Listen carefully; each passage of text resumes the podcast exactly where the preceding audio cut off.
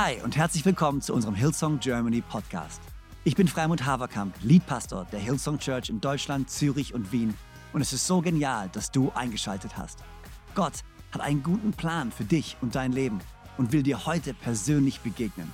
Ich hoffe, dass diese Predigt dich ermutigt und inspiriert. Viel Spaß bei der Message. Seid ihr bereit? Großartig. Jeremia 29, Vers 11. Denn ich weiß genau, was ich für Gedanken über euch habe, spricht der Herr. Gedanken des Friedens und nicht des Leidens, um euch eine Zukunft und eine Hoffnung zu geben. Ich weiß, was für Gedanken ich habe über euch. Gedanken des Friedens, nicht des Leidens. Gedanken, um euch eine Zukunft zu geben, eine Hoffnung zu geben. Und Gott, ich danke dir so sehr, dass wir zusammenkommen. Ich danke dir für jeden Einzelnen, der zugeschaltet ist, für jeden Einzelnen, der sitzt auf einer Couch, der sitzt im Zug, der irgendwo diese Message hört oder sieht. Danke, dass du uns kennst und dass du Pläne für uns hast. Pläne der Hoffnung, Pläne des Heils, Pläne uns eine Zukunft zu geben. Und das sprechen wir aus über jedem Einzelnen von uns. In dieser Zeit, in der wir uns gerade befinden. Wir sprechen deine Hoffnung aus. Wir sprechen deine Zukunft aus. Wir sprechen dein Heil aus. Wir sprechen deine Vision aus, deine Güte, deine Barmherzigkeit, deine Vergebung über unser Leben, weil wir wissen, dass du gut bist. Und wir wissen, dass du für uns bist. Und in den nächsten paar Minuten sprich du zu uns und ermutige jeden Einzelnen von uns in Jesu Namen. Und alle sagen gemeinsam, wo auch immer ihr seid, Amen, Amen, Amen. Denn ich weiß genau, was ich für Gedanken über euch habe, spricht der Herr. Gedanken des Friedens und nicht des Leidens. Gedanken, um euch eine Zukunft zu geben und eine Hoffnung zu geben. Ich glaube, es ist wichtig, dass wir verstehen den Kontext von dieser Bibelstelle. Ähm, die Realität ist, um da anzufangen, ich weiß nicht, ob du Gott kennst, der du mir gerade zuschaust. Ich weiß nicht, wo du stehst in deiner Beziehung zu Gott. Aber eine von den grundlegenden Dingen, die wir wirklich glauben und eine von den grundlegenden Dingen, die uns als Christen ausmacht, ist, dass wir glauben, dass Gott gut ist und dass wir glauben, dass Gott einen guten Plan für uns hat. Gott hat einen Plan für dein Leben. Gott hat dich geschaffen. Gott liebt dich. Gott hat seinen Sohn für dich gegeben. Gott hat das ewige Leben für dich geplant. Er hat alles getan, was er tun kann. Seine Hand ausgestreckt, um dir zu zeigen, wie sehr sehr er dich liebt und wie gut er ist und wie groß der Plan ist, den er für dich hat. Und jetzt ist es an uns, eine Entscheidung zu treffen, dieses Leben mit Gott gemeinsam zu leben. Das ist eine Entscheidung, die er uns nicht abnimmt, sondern es ist eine Entscheidung, die er uns allen gibt, jeden einzelnen von uns. Die Grundlage von unserem christlichen Glauben ist, dass ich mich entscheiden kann, mit Gott zu leben oder ohne Gott zu leben. Wir haben die Freiheit zu entscheiden. Du hast die Freiheit zu entscheiden. Aber Gott hat Pläne. Gott hat Pläne für dich, Gott hat Pläne für mich, für jeden Einzelnen, der mir jetzt gerade zuhört. Gott hat eine Hoffnung und eine Zukunft für dich. Diese Bibelstelle in Jeremia 29, Vers 11 ist wichtig, dass wir sie lesen im Kontext, wie ich es gerade eben schon erwähnt habe. Ich glaube, ähm, es ist keine Bibelstelle, die wir als Ausrede benutzen können oder eine Bibelstelle, die wir nutzen können im Sinne von, ha, Gott wird mich schon ganz schnell befreien aus allem. Äh, er hat gute Pläne für mich, auch wenn es gerade schwierig ist. Gott hat gute Pläne. Ich erwarte jetzt, dass Gott die Schwierigkeiten wegnimmt, dass Gott die Hoffnungslosigkeit wegnimmt, dass Gott alles einfach nur von mir nimmt und alles wird gut werden. So nach dem Motto, ich ignoriere die Realität. La la la la la la. Gott wird mir schon helfen. die Bibelstelle ist nicht, das ist nicht die Art von Bibelstelle, sondern diese Bibelstelle ist geschrieben im Kontext, ist geschrieben im Kontext von der Gefangenschaft von Israel, okay? Israel war gerade in Gefangenschaft gekommen, okay? Sie, waren, sie hatten Gott nicht gehorcht und als Konsequenz, dass sie Gott nicht gefolgt sind, nicht gehorsam waren, wurden sie verstoßen aus dem verheißenen Land und sie sind gerade in dieser Gefangenschaft in Babylonien und ein, ein Prophet kommt, Hanania kommt und, und sagt, ja, hey, ihr werdet in zwei Jahren befreit werden. Daraufhin kommt Jeremia und sagt, nein, du bist ein falscher Prophet, ihr werdet nicht in zwei Jahren befreit werden, ähm, sondern, sondern aber Gott hat immer noch einen guten Plan für euch, ähm, aber ihr werdet in 70 Jahren herausgeführt werden aus diesem Land.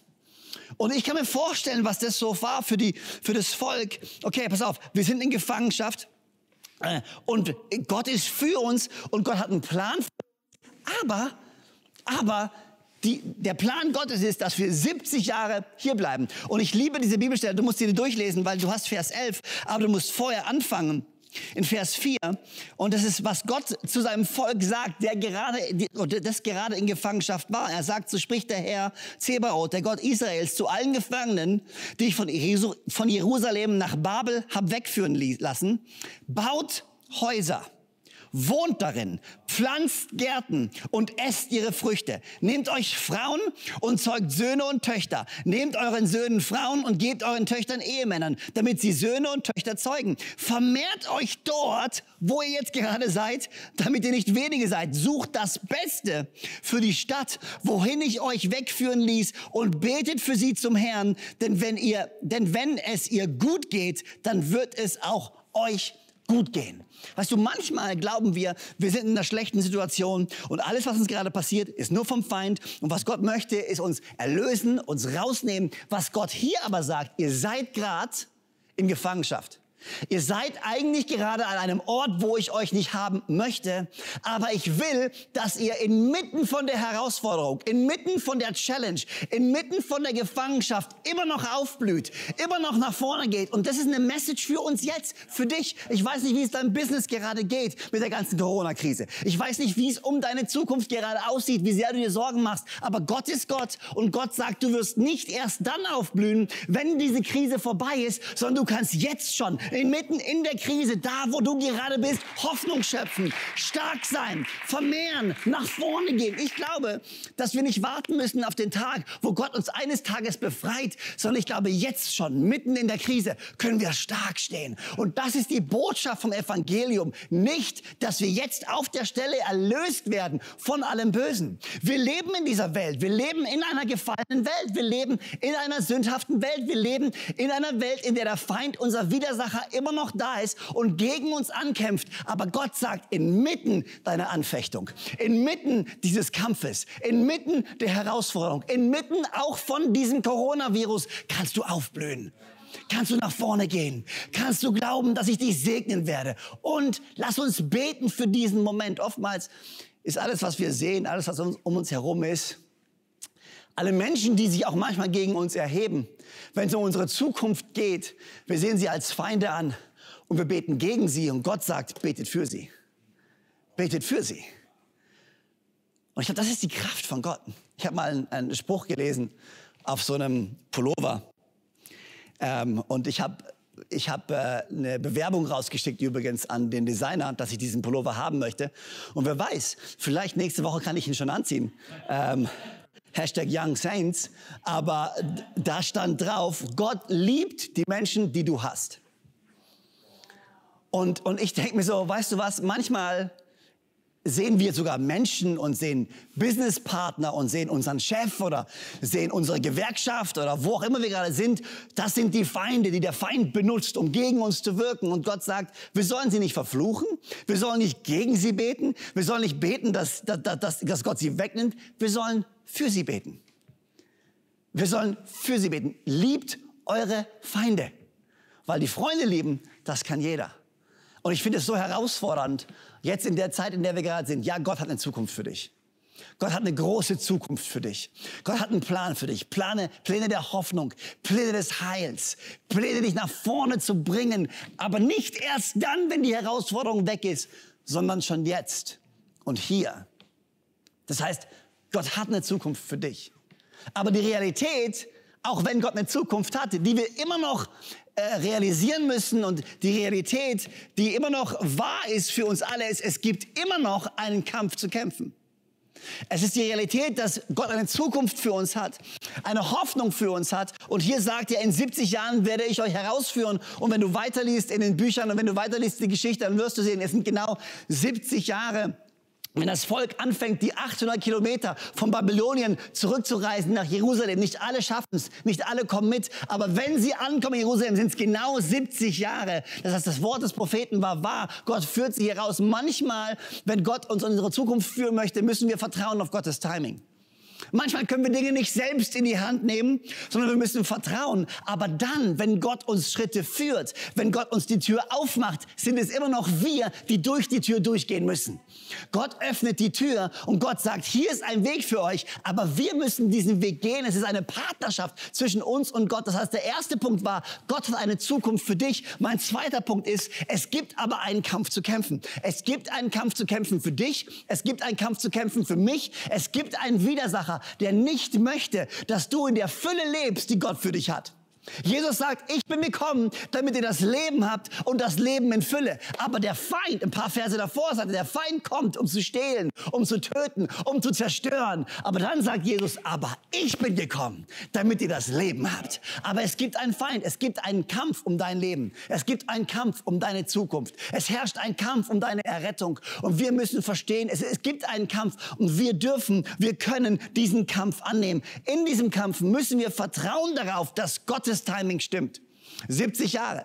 Wenn wir vorher angefangen hätten zu kämpfen, auszubrechen, hätte es nichts gebracht, weil Gott hat 70 Jahre gesagt. Das heißt, wir müssen warten auf Gottes Timing. Aber wenn Gottes Timing dann passiert, müssen wir anfangen zu laufen und müssen anfangen zu kämpfen. Und dann können wir nachlesen, sie kamen an in Jerusalem. Und sie kamen in die verheißene Stadt, in ihr Land zurück, in den Ort, den Gott ihnen versprochen hat. Aber die Stadt war kaputt. Komplett niedergebrannt. Das heißt, ja, Gott führt dich, aber nicht in ein fertig gemachtes Nest. Du musst immer noch arbeiten, du musst immer noch kämpfen gemeinsam mit Gott. Und das Volk Israel, das Erste, was sie machen wollten, ist, wollten ihren Tempel neu aufbauen, wollten den Altar neu aufbauen und haben angefangen zu bauen. Und die ganzen Feinde um, um sie herum, die gesehen haben, dass das Volk Gottes zurückkam, wurden nervös und haben versucht, ihnen Angst zu machen. Und dieses ganze Aufbauen von Jerusalem und Zurückkommen in das Feindland war wieder ein Kampf. Wir müssen verstehen, es herrscht ein Kampf. 1. Timotheus 6, Vers 12, hier ist, was Paulus sagt zu diesem Kampf. Paulus, einer der größten Apostel, wenn nicht der größte Apostel. Und er sagt, kämpfe den guten Kampf, der zu einem Leben im Glauben dazugehört. Ich liebe diese Übersetzung. Neue Genfer Übersetzung. Kämpfe den guten Kampf, der zu einem Leben im Glauben gehört. Das heißt, wenn wir ein Leben im Glauben führen, heißt es, es wird einen Kampf geben. Und hier steht, kämpfe den guten Kampf des Glaubens, der zu einem Leben im Glauben dazugehört und gewinne den Siegespreis, das ewige Leben, zu dem Gott dich berufen hat. Erinnere dich immer wieder daran, dass du dich von vielen Zeugen klar und offen zu deinem Glauben bekannt hast. In anderen Worten, es gibt einen Kampf zu kämpfen. Kämpfe den guten Kampf des Glaubens. Kämpfe den guten Kampf um deine Zukunft. Manchmal habe ich das Gefühl, wir sind bereit, jeden anderen Kampf zu kämpfen. Wir kämpfen den Kampf gegen andere, wir kämpfen miteinander, wir kämpfen untereinander, wir kämpfen gegen irgendwas und wir, wir, wir, wir, wir, wir verschwenden unsere Energie an kleinen Schauplätzen und wir vergessen, den eigentlichen Kampf zu kämpfen, nämlich den Kampf des Glaubens um unsere Zukunft. Der Feind möchte uns verwickeln in kleine Kämpfe hier, in kleine Kämpfe da, in kleine Ablenkungen hier, in kleine Ablenkungen da. Soll, soll der Vorhang in der Kirche gelb sein? Soll er rot sein? Soll er schwarz sein? Soll Licht im Gottesdienstraum sein oder soll, soll kein Licht im Gottesdienstraum sein? Sind wir für die Ewigkeit errettet? Können wir unsere Errettung verlieren oder können wir sie nicht verlieren? Es gibt so viele Fragen, die theologisch ja auch wichtig sind, aber die uns manchmal ablenken wollen von dem Eigentlichen. Hey, ich weiß nicht die Antwort auf jede theologische Frage, aber eine Antwort weiß ich. Ohne ohne Jesus bin ich nichts, ohne Jesus kann ich nichts und ohne seine Gnade und Güte bin ich nicht gerettet und werde niemals das ewige Leben haben. Manchmal kämpfen wir hier und wir kämpfen da und hört mir, versteht mich nicht falsch, ja, wir sollen uns weiterbilden und wir sollen uns theologisch auseinandersetzen und wir sollen reif werden, wir wollen uns ausstrecken nach all dem, aber in all dem, lass uns nicht kämpfen. Es ist ein Unterschied, ob ich mich mit jemandem positiv austausche, weil ich im Glauben wachsen möchte, oder ob ich einen Konflikt anzettel. Das ist ein großer Unterschied. Und wir müssen lernen, auch als Christen im Umgang miteinander, dass wir unsere verschiedenen Überzeugungen nicht als Kampf ausführen, sondern einen Dialog finden von gegenseitigem Respekt, gegenseitiger Ehre, wo wir alle gemeinsam wachsen können. Du glaubst manchmal was anderes als ich, ich glaube manchmal was anderes als du, aber in einer Sache stimmen wir überein. Jesus Christus ist der Sohn Gottes. Er ist am Kreuz gestorben für uns. Sein Blut wurde vergossen für meine Heilung. Ich bin gerettet wegen ihm. Das ist der Kampf, den wir kämpfen müssen. Der Kampf des Glaubens, der Kampf der Vergebung, das ist das, was wirklich zählt. Lass uns nicht ablenken mit Nebenschauplätzen, Nebenschaukämpfen, anderen Sachen, die uns, die uns ablenken von dem eigentlichen Siegespreis, den wir haben. Das ewige Leben. Gott hat eine Zukunft für dich. Gott hat eine Bestimmung für dich. Gott hat eine Hoffnung für dich. Nicht erst, wenn die Herausforderung vorbei ist, schon jetzt, mitten in der Herausforderung. Zweitens, du musst diesen Kampf annehmen. Du musst diesen Kampf des guten Kampfs kämpfen. Letzte Woche habe ich genau das gesagt. Riesen in unserem Leben, Giants. Sie haben ein paar Sachen gemeinsam. Und eine der Sachen, die sie alle gemeinsam haben, ist, sie fordern uns zum Kampf heraus. Der Riese, der zwischen dir und deiner Zukunft steht, fordert dich zum Kampf heraus.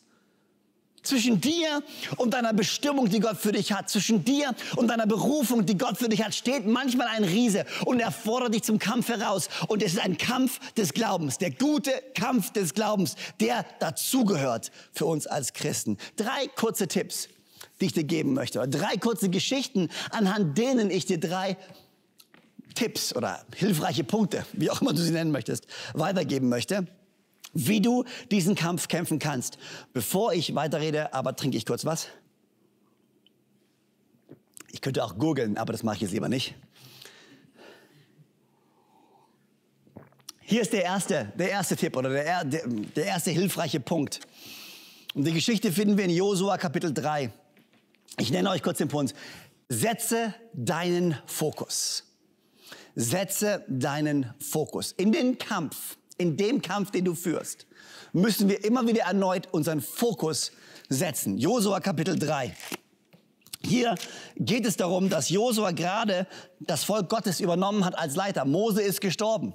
Mose ist nicht mehr da. Josua hat übernommen. Und jetzt geht es darum, dass sie den Jordan überqueren. Jetzt geht es darum, dass sie nach vorne gehen wollen, dass sie äh, in das verheißene Land einziehen wollen, was Gott ihnen geschenkt hat. Und wir lesen in Vers, äh, Vers 2 und 4, Josua Kapitel 3 und dann in Vers 11. Und ich liebe es. Nach drei Tagen gingen die Amtsleute durchs Lager und geboten dem Volk, wenn ihr die Lade des Bundes des Herrn, eures Gottes, sehen werdet und die Priester, die Leviten, die sie tragen, brecht von eurem Ort auf und folgt ihr nach. Hier ist die Rede von der Bundeslade. Hier ist die Rede von Gottes Gegenwart. Die Bundeslade repräsentierte Gottes Gegenwart. Dort war Gott, dort war eine Lade, die zehn Gebote von Mose waren dort drin. Hier war Gottes Gegenwart. Und was hier steht ist, hey, die Anweisung war, wenn ihr die Amtsleute seht und wenn sie durch das Volk gehen und die Bundeslade des Herrn tragen und ihr sie sehen werdet, dann folgt ihr nach. Und dann kommen wir zu Vers 11. Seht, die Lade des Bundes, sie sind kurz davor, sie sind kurz davor, über den Jordan über zu, äh, überzuqueren, den, den Jordan äh, zu überwinden. Sie sind kurz davor, ins verheißene Land zu gehen, diesen Kampf aufzunehmen. Und hier steht, seht, die Lade des Bundes des Herrn, ähm, des Herrschers über alle Welt, wird vor euch, alle sagen mal vor euch, wird vor euch hergehen in den Jordan. Und ich liebe diese Bibelstelle. Die Bundeslade, in anderen Worten, Gottes Gegenwart wird vor euch hergehen. Ich glaube, der Grund, warum Gott vorgehen wollte, war, weil er wollte, dass das Volk Israel seine Augen nicht richtet auf das, was mal war, auf jeden Einzelnen, den sie verloren hatten, auf Mose, der nicht mehr da war, auf all die Sorgen, auf all die Probleme, sondern Gott wusste, wenn mein Volk nach vorne gehen soll, dann muss ich in meiner Gegenwart nach vorne gehen und ich möchte, dass sie ihre Augen fokussieren auf mich und auf meiner Gegenwart. Weil wenn sie auf mich schauen und auf meine Gegenwart schauen, dann werden sie durch jeden Fluss gehen können, durch jedes Tal gehen können, jeden Berg erklimmen können, jede Herausforderung annehmen, jeden Riesen besiegen können, wenn sie nur auf meine Gegenwart schauen. Setze deinen Fokus jetzt inmitten von der Herausforderung, wo wir gerade stehen. Du hast die Wahl, deinen Fokus zu setzen. Du kannst den Namen von Corona groß machen oder du kannst den Namen von Jesus groß machen. Du kannst den Namen von finanziellen Sorgen groß machen oder du kannst den Namen von Jesus groß machen. Du kannst den Namen von Krankheit groß machen oder die, die Heilung von Jesus Christus groß machen. Du hast die Wahl. Lass uns unseren Fokus setzen auf die Gegenwart Gottes. Es gibt ein tolles Lied. This is how I fight my battle. Und dieses, dieser Song geht genau darum, dass ich in Zeiten ihn preise. Wenn auch schwere Zeiten mich umgeben, so umgibst du mich auch her. Und ich schaue auf dich und auf deine Gegenwart. Man, ich will dich ermutigen, wo auch immer du gerade stehst. Wow, das war laut. Wo auch immer du gerade stehst, okay? Ich will dich wirklich ermutigen. Hey, schau auf Gott. Schau auf seine Gegenwart. Setz deinen Fokus nicht auf die Sorgen. Ich verstehe, die Sorgen sind groß. Und sind wir mal ganz kurz real, okay, das ist nicht nur irgendwie jetzt nur so, so, eine, so, eine, so ein Pep-Talk, den ich dir gebe. Ich verstehe, dass die Sorgen groß sind. Ich verstehe, dass die Fragen groß sind. Aber Gott sagt, schau auf meine Gegenwart. Schau auf mich. Und wenn du auf mich schaust und deinen Fokus setzt auf mich, dann wirst du durch alles durchgehen können. Ich will dir Mut machen, jetzt in dieser Zeit, setze deinen Fokus nicht auf dem, was morgen sein wird, auf die Ungewissheit, die herrscht, sondern auf Gott selber und auf sein Versprechen. Das erste ist, setze deinen Fokus, die Geschichte aus Josua. Das zweite ist, der zweite Punkt, der dir helfen kann, ist, laufe und schaue. Und wir finden die Geschichte in Markus Kapitel 16. Und ich liebe diese Geschichte. Ähm, es ist eine Geschichte, nach der Jesus gestorben ist.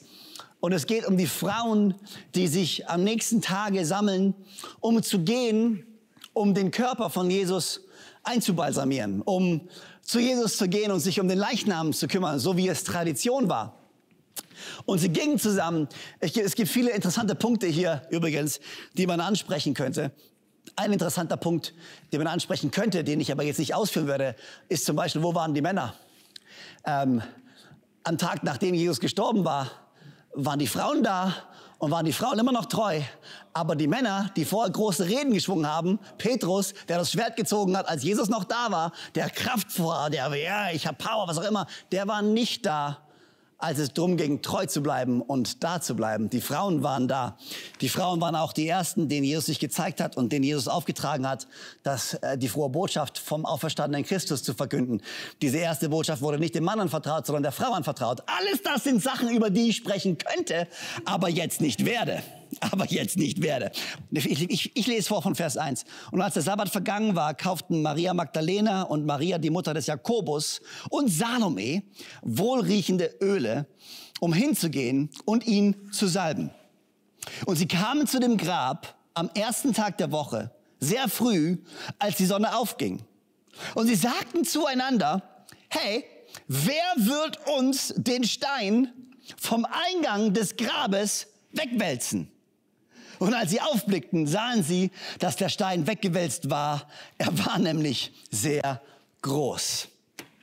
Hier ist ein wichtiger Schritt, den wir lernen können, wenn es darum geht, unseren Kampf zu kämpfen.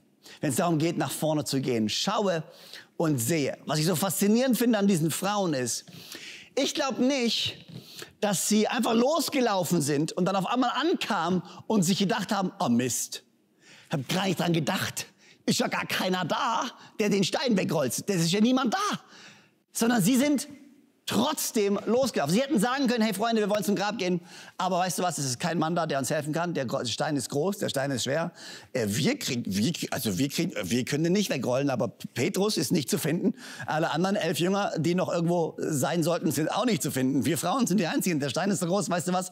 Ich weiß, wir hatten einen Plan, dahin zu gehen, aber wir können, den, wir können den Stein eh nicht wegrollen. Wow, wir können den Stein eh nicht wegrollen. Ähm, deswegen laufen wir erst gar nicht los. Aber obwohl sie wussten, dass der Stein da war, sind sie trotzdem losgelaufen. Und das finde ich so faszinierend. Manchmal laufen wir gar nicht los, weil wir glauben, dass wir ein Hindernis begegnen werden, was zu groß für uns ist. Und wir sitzen und wir sagen, ja, es bringt gar nichts loszulaufen. Es bringt gar nichts irgendwas zu tun, weil der Stein liegt ja da und wir können nicht wegwälzen. Die Frauen wussten, dass da ein Stein ist. Die Frauen wussten, dass sie es nicht schaffen konnten. Aber trotzdem sind sie losgelaufen. Trotzdem haben sie sich auf den Weg gemacht und manchmal ist der Kampf zu schwer, der Kampf zu groß, der Riese zu herausfordernd. Und wir haben Angst vor diesem Riesen. Wir glauben, wir können aus eigener Kraft es nicht schaffen. Aber diese Frauen sind trotzdem losgelaufen. Und ja, dann irgendwann kamen sie an und sie haben sich die Frage gestellt, wer wird diesen Stein wohl wegrollen? Das Zweite, was ich so faszinierend fand, sie haben nicht angefangen, aufeinander zu zeigen. Hey, hey, Magdalena, du, du sollst ihn wegrollen. Äh, Salome, nein, du. Maria, nein, du. So oft, wenn wir Dinge in unserem Leben begegnen, die zu groß für uns sind, fangen wir an, andere zu beschuldigen, auf andere zu zeigen. Du bist schuld, mach du, das war deine Verantwortung, du hast deinen Job nicht gemacht. Du, aber sie sagen einfach nur, hey, wer wird den Stollen wohl wegrollen? Ich glaube, so lese ich diese Bibelstelle, dass sie schon auch ein Stück weit noch Glauben hatten. Dass sie losgelaufen sind und dann, okay, wir sind losgelaufen, jetzt Wer wird den Stein wohl wegrollen? Was wird wohl passieren? Keine Ahnung, ich lese die Bibelstelle einfach so. Und manchmal denke ich mir, wir sollten loslaufen in unseren Kampf, loslaufen auf das zu, was uns entgegensteht. Und während wir darauf zulaufen, uns die Frage stellen voller Glaube, oh, ich frage mich, was Gott machen wird. Ich frage mich, wie Gott das Problem lösen wird. Ich frage mich, wie das wohl laufen wird. Keine Ahnung wie, aber wir laufen einfach mal und dann schauen wir, was passiert. Lass dich nicht lähmen. Lass dich nicht zurückschlagen von dem, was dir im Weg steht. Laufe einfach und schaue. Und dann steht hier in einem kleinen Nebensatz, und sie blickten auf und der Stein war weggewalzt. Ich glaube, wenn wir den Mut haben, loszulaufen, in den Kampf zu ziehen, dass Gott dann das tut, was wir selber nicht tun können. Dass Gott den Stein wegwälzt, der zu schwer ist, den wir eigentlich selbst gar nicht wegwälzen können. Und nachher treffend saß der Engel auf dem Stein. Der Stein war nicht nur weggerollt, sondern es gab einen Engel, der auf diesem Stein saß. Wie als wenn Gott sagen wollte, das Problem, was für dich zu groß ist, ich sitze schon längst oben drauf. Ich bin immer noch größer, ich bin immer noch höher, ich bin immer noch stärker. Das, was dir gerade im Weg steht, ich werde es wegwälzen und ich sitze oben drauf. Kämpfe diesen Kampf in dem Bewusstsein, dass Gott die Riesen zum Fallen bringen wird, die du selber nicht besiegen kannst. Das erste ist, setze deinen Fokus. Setze deinen Fokus auf Gottes Gegenwart. Deinen Fokus auf, dass er dir vorausgeht. Das zweite ist, laufe und schaue. Bleib nicht einfach nur stehen in der Angst, dass der Riese zu schwer ist. Und hier ist das dritte. Der dritte Schlüssel der dritte Tipp, wie wir diesen Kampf kämpfen können. Und es geht um deine Zukunft. Es geht um deine Bestimmung. Es geht darum, in der Fülle zu leben, die Gott für dich hat. Und dieser dritte Punkt ist eigentlich eher eine Frage. Und diese Frage ist, hast du es noch nicht gehört? Hast du es noch nicht gehört? Josua Kapitel 10. Sie sind eingezogen ins verheißene Land. Über den Jordan drüber. Sie haben das erste Hindernis überquert. Und man könnte denken, jetzt sind sie im verheißenen Land, jetzt ist alles gut. Aber wie ich vorher schon gesagt habe, nur weil du im verheißenen Land bist, heißt es nicht, dass es keine Kämpfe gibt. Nur weil wir Christen sind, heißt es nicht, dass alles Friede, Freude, Eierkuchen ist. Es gibt immer noch Herausforderungen. Und in Vers 10, Kapitel 10, Vers 8, äh, hier ist einer von den vielen Kämpfen aufgeführt, die Israel immer noch führen musste, obwohl sie schon im verheißenen Land waren. Obwohl sie schon dort waren, wo Gott sie haben wollte, mussten sie immer noch kämpfen. Den guten Kampf des Glaubens. So wie auch wir. Und Kapitel 10, Vers 8, hier steht, und der Herr sprach zu Josua. Das ist der Kampf gegen die fünf Könige, die sich aufgemacht haben, das Volk Israel zu besiegen. Und der Herr sprach zu Josua, fürchte dich nicht vor ihnen, denn ich habe sie bereits in deine Hände gegeben. Niemand unter ihnen wird vor dir bestehen können. Ich liebe es. Ich liebe die, die Mischung von Vergangenheit und Zukunft in einem Satz. Wenn du das im Deutschaufsatz so schreiben würdest, würdest du eine 6 kriegen dafür, okay? Weil du kannst nicht in einem Satz Präteritum und Futur zusammenlegen. Das funktioniert nicht, okay? Entweder du bleibst komplett in der Gegenwart oder komplett in der Vergangenheit. Aber die Bibel setzt sich über unsere menschlichen Regeln einfach weg, was ich liebe. Und er sagt, ich habe sie bereits in deine Hände gegeben. Der Kampf stand noch aus. Sie haben noch gar nicht gekämpft. Aber Gott sagt, ich habe sie bereits in deine Hände gegeben. Keiner von ihnen wird bestehen können. Zuerst spricht er in der Vergangenheit, dann spricht er in der Zukunft. Äh, ich weiß nicht, äh, ob du ein Fußballfan bist oder nicht, ähm, aber manchmal schaffe ich es nicht, Fußballspiele live anzuschauen weil ich irgendwo unterwegs bin. Und dann äh, will ich natürlich die, das Fußballspiel nachher anschauen. Und ich habe ein paar von meinen Freunden, die machen das ganz genauso. Und eine von den Grundregeln, die herrscht, ist, don't spoiler me. In anderen Worten, sag mir das Ergebnis nicht. Sag mir nicht, wie das Spiel ausgeht. Weil es macht keinen Sinn, dass ich mir die 90 Minuten anschaue, wenn ich eh weiß, wer nachher gewinnt. Weil ich will die Spannung haben. Ich will, ich, ich will, ich will nicht wissen, wie es ausgeht, damit ich das Spiel genießen kann. Und ich sage zu allen Leuten, hey, sag mir nicht, wie es ausgeht. Ruhe, ah, sag's mir nicht, ich will das Spiel genießen. Die Sache ist die, wenn ich wüsste, wie das Spiel ausgehen würde, dann könnte ich ganz entspannt dieses Spiel anschauen. Sogar wenn das andere Team in Führung geht, wenn die ein Tor schießen, 1 zu 0, 2 zu 0, 3 zu 0. Wenn ich weiß, dass mein Team am Ende gewonnen hat, dann könnte ich mich zurücklehnen und könnte das Spiel einfach nur genießen. Manchmal in unserem Leben ist es genau das Gleiche. Wir wissen schon, wer den Sieg hat. Wir wissen schon, wie das Spiel ausgeht. Wir wissen schon ganz genau, dass wir siegreich sind durch Jesus Christus, der am Kron für uns gestorben ist. Hey, am Kreuz für uns gestorben ist. Hast du schon gehört? Wir haben den Sieg. Hast du es schon gehört? Hast du dich schon daran erinnert? Wir haben den Sieg bereits errungen. Ich weiß, du kämpfst gerade und ich weiß, es ist gerade schwer, aber am Ende sind wir die, die siegreich sind. Das heißt, wenn der Feind mal gewinnt, und wenn mal was nicht so läuft, wie wir uns vorstellen, können wir uns immer noch entspannen, weil wir wissen, im Endeffekt haben wir den Sieg. 1. Korinther 15, Vers 56 und 57. Der Stachel, der uns den Tod bringt, ist die Sünde. Und dass die Sünde solche Macht hat, liegt am Gesetz. Gott aber sei Dank.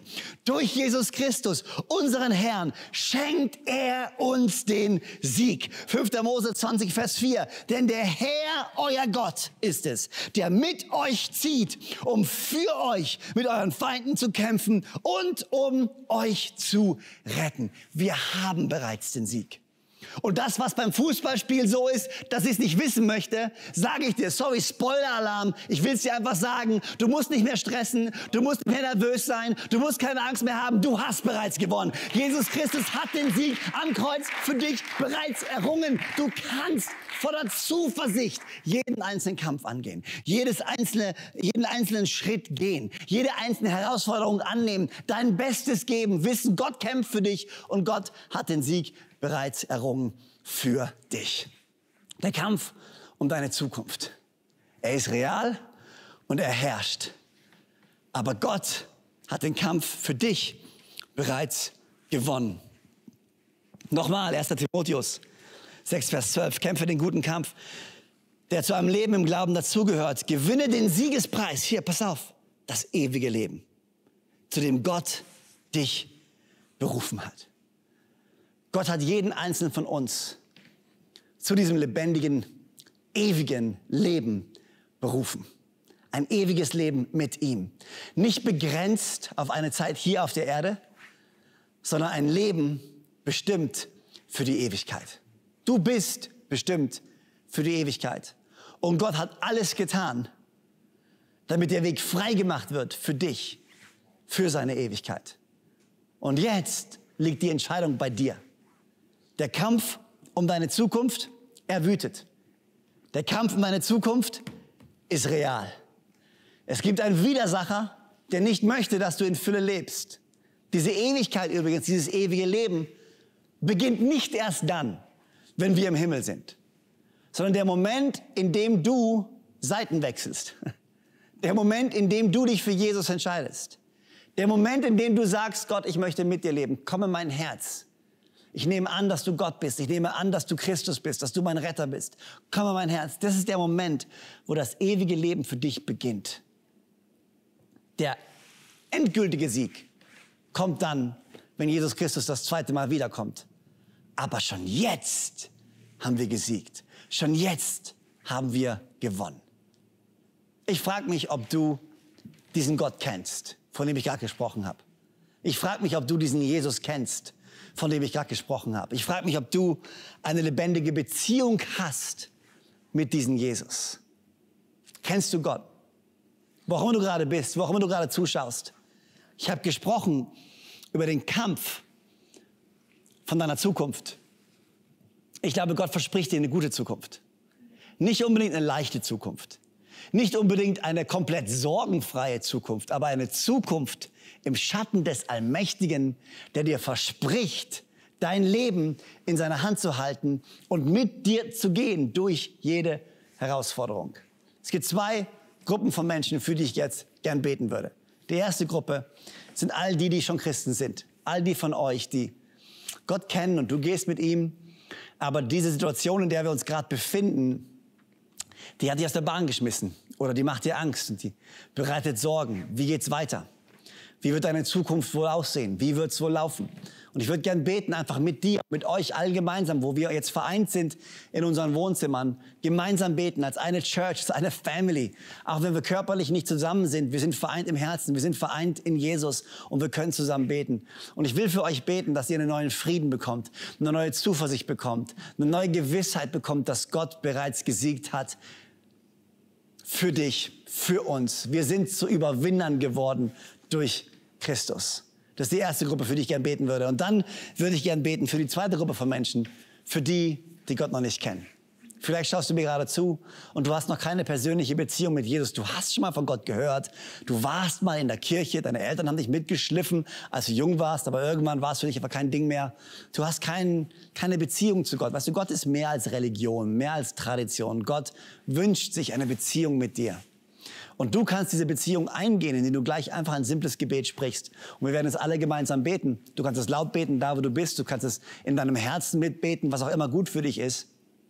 Aber wenn du von ganzem Herzen betest, dann verspricht Gott dir, wenn du ihn suchst, dass du ihn finden wirst und dass dein Leben eine neue Perspektive bekommt, eine neue Hoffnung bekommt. Von daher lass uns beten. Zuallererst lass uns gemeinsam beten für all die, die jetzt in Sorgen sind, für all die, die jetzt Angst haben, für all die, die jetzt vor der großen Ungewissheit stehen, auch finanziell, besonders finanziell, wie es weitergehen wird. Einfach, dass wir die Perspektive bekommen, hey, Gott ist für uns, Gott ist mit uns. Gott versorgt uns. Nicht nur, wenn die Krise vorbei ist, sondern schon jetzt, mitten in dieser Krise. Und Gott, wir danken dir so sehr für unsere Church. Wir danken dir für jeden Einzelnen, der uns zugeschaltet ist, für jeden Einzelnen, der das jetzt hört, der diese Message mitbekommen hat. Du siehst, wo sie gerade stehen. Du siehst ihre Sorgen. Du siehst die Ungewissheit über die Zukunft. Du siehst, ja, die Dinge, die einfach uns im Weg stehen und die Pläne, die wir eigentlich gemacht hatten und wie sie alle durchkreuzt worden sind. Und wir proklamieren einfach deinen Namen über ihn. Wir proklamieren deinen Sieg über ihn. Und wir beten, dass dein Friede, der jeden Verstand übersteigt, ihre Herzen erfüllen wird. Und dass sie zu jeder Zeit wissen, dass du besser bist, größer bist, dass dein Name über jeden anderen Namen steht. Dass du für sie kämpfst, dass du ihr Versorger bist und dass sie schon jetzt inmitten von dieser Krise neue Wege schaffen, neue Möglichkeiten finden dass du sie segnest, da wo sie jetzt gerade sind. In Jesu Namen. Amen. Und jetzt würde ich gern beten, ein simples Gebet. Und ihr könnt mir das alle nachbeten. Wenn du dein Leben Jesus geben möchtest, wenn du sagen möchtest, Gott, ich will dich kennen, komm in mein Herz. Zeig mir, wer du wirklich bist. Zeig mir, wer ich wirklich sein kann in dir.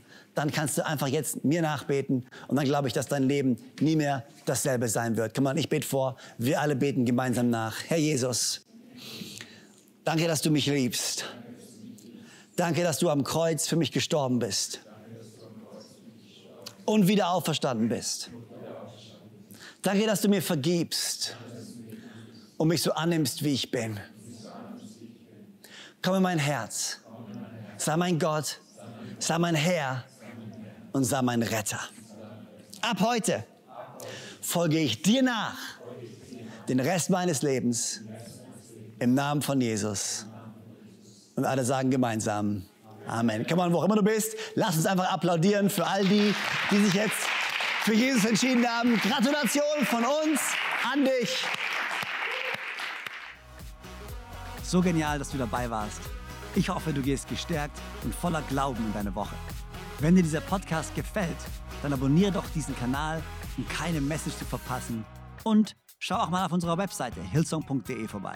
Dort findest du alle Infos zu unseren Gottesdiensten und so viel mehr. Natürlich findest du uns auch auf YouTube und Instagram. Hey, hab eine gute Woche, Gottes Segen, bis bald.